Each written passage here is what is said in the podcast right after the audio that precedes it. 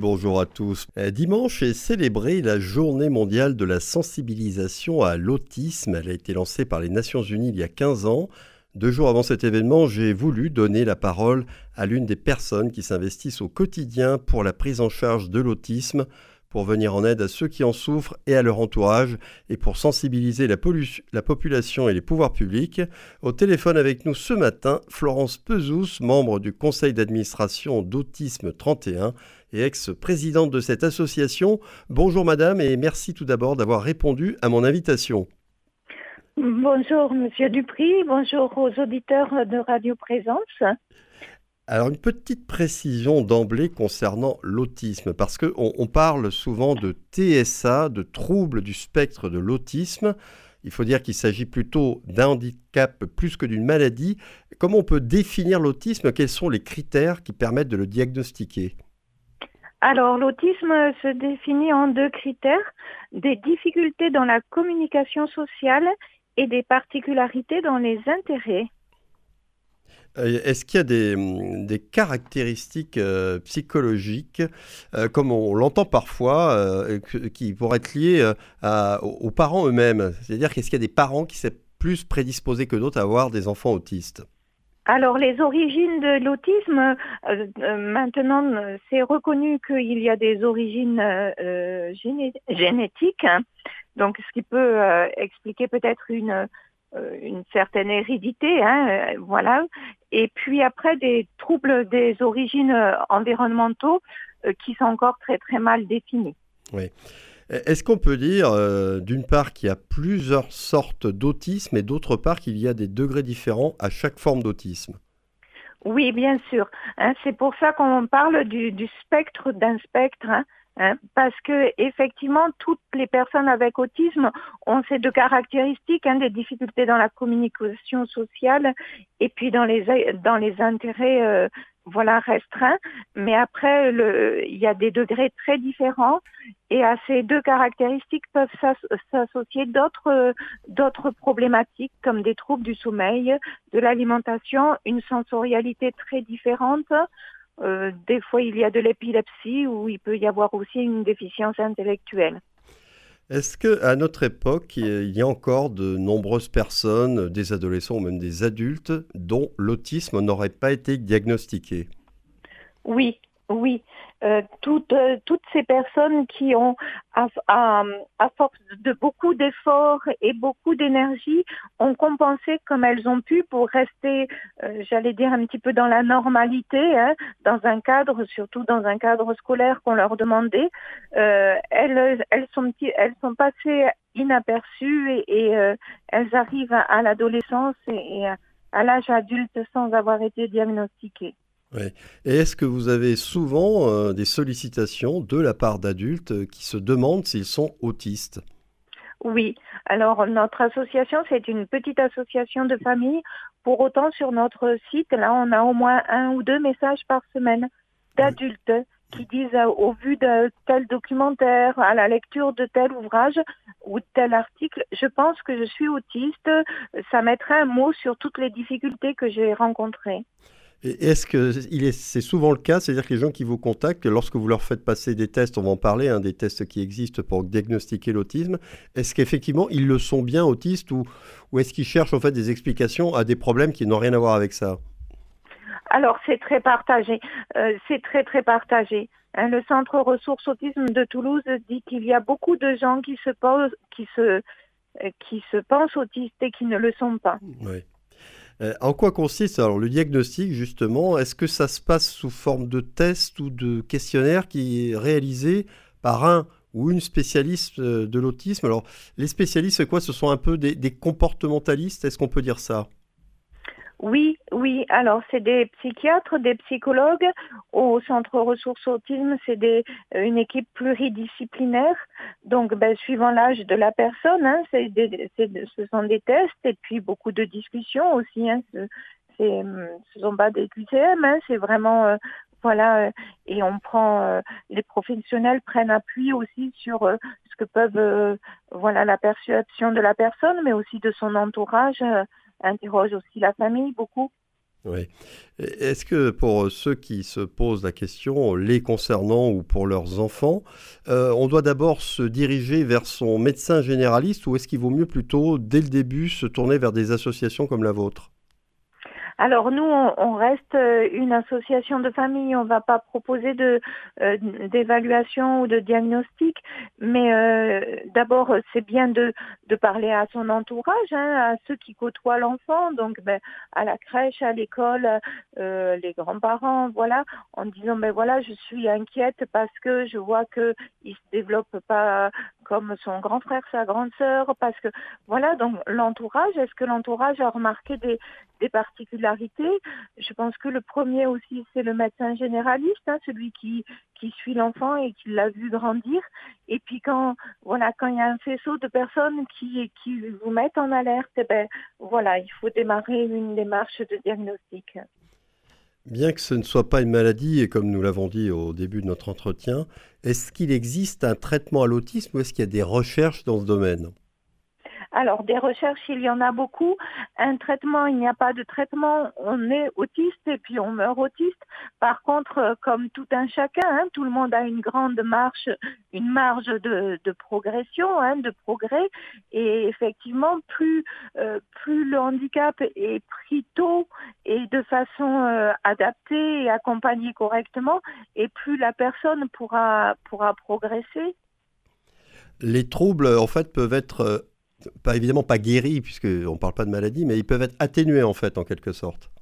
Oui, ils peuvent être, euh, oui, oui, tout à fait.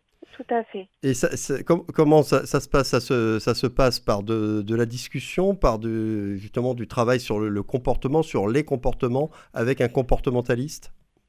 Oui, oui, oui. Et puis, euh, euh, chez une personne autiste, a donc ces difficultés dans la communication sociale, il y a beaucoup de choses qui sont euh, évidentes pour une personne euh, euh, neurotypique qui ne le sont pas pour elle. Donc il y a des codes sociaux qui sont évidents, qu'il faut apprendre pour une personne autiste, mais bon, ça s'apprend.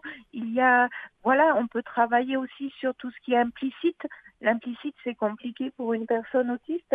Et alors que, ben, ben voilà, ça s'apprend, tout ça, c'est des, des choses qu'on décode qu'il faudra apprendre, voilà, qui sont intuitifs chez, chez les autres, qui sont moins chez une personne autiste, mais euh, voilà, elle peut l'apprendre. Oui, alors ça, c'est le travail que va faire la personne autiste, mais j'imagine aussi que son entourage doit apprendre aussi euh, des codes pour mieux communiquer avec la personne autiste euh, qui, qui, vit avec eux ou qui éventuellement travaille avec eux. Oui, oui. Alors voilà, il faut, je crois qu'il faut chacun un peu se connaître pour savoir ce qui peut mettre l'autre en difficulté, euh, ce qui peut le rassurer, euh, et euh, voilà, arriver de, à se mettre, voilà, dans la dans la peau de quelqu'un qui peut être autiste, voilà, pour chacun un pas et pour essayer de, au mieux de se comprendre, de structurer le temps, de voilà, les personnes autistes, par exemple, qui sont euh, non verbales, elles vont souvent utiliser des, pictogrammes pour un peu planifier leur journée, pour communiquer. Voilà, ça c'est euh, c'est une première démarche de communication. Est-ce que l'autisme est un handicap qui empêche toute activité professionnelle ou est-ce que ça dépend des degrés d'autisme? Non, c'est pas c'est pas un handicap qui empêche une activité professionnelle. Alors il faut euh, souvent sensibiliser euh, l'entreprise qui va accueillir cette personne autiste. Il faut adapter, hein, il faut adapter parce que ben justement d'avoir à, à s'adapter toute la journée, euh, la personne va être souvent plus fatigable qu'une autre, mais avec des adaptations, avec une sensibilisation, on peut euh, et il y en a hein, des personnes, euh, des adultes autistes qui sont qui sont dans le marché du travail, voilà, et qui des fois ont des compétences même un peu extraordinaires, hein, qui sont des bons éléments dans, dans des équipes.